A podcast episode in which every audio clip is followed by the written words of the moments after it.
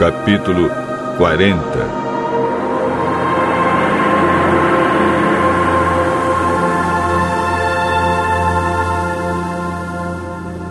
Então o Senhor disse: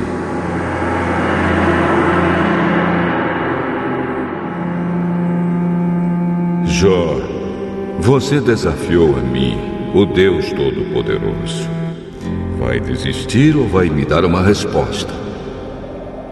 Então, em resposta ao Senhor, Jó disse: Eu não valho nada. Que posso responder? Prefiro ficar calado. Já falei mais do que devia e agora não tenho nada para dizer.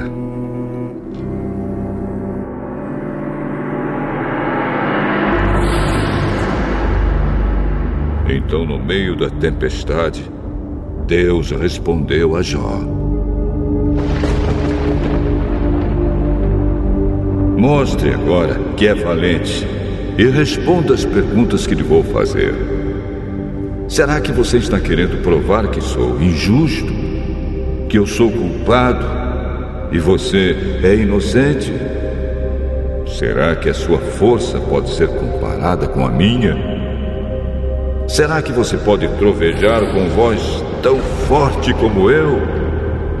Se você pode, então vista-se de glória e grandeza e enfeite-se com majestade e esplendor.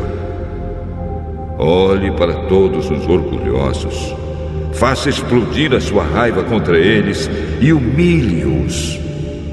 Sim, olhe para eles e humilhe-os. Esmague os perversos no lugar onde estão. Sepulte-os todos na terra. Amarre-os na prisão dos mortos. Se você fizer isso, eu serei o primeiro a louvá-lo e a reconhecer que você venceu pelas suas próprias forças. Olhe para o monstro Bermote que eu criei, como também criei você. Ele come capim como boi mas veja quanta força tem e como são poderosos os seus músculos. O seu rabo levantado é duro como um galho de cedro, e nos músculos das suas pernas ele tem muita força.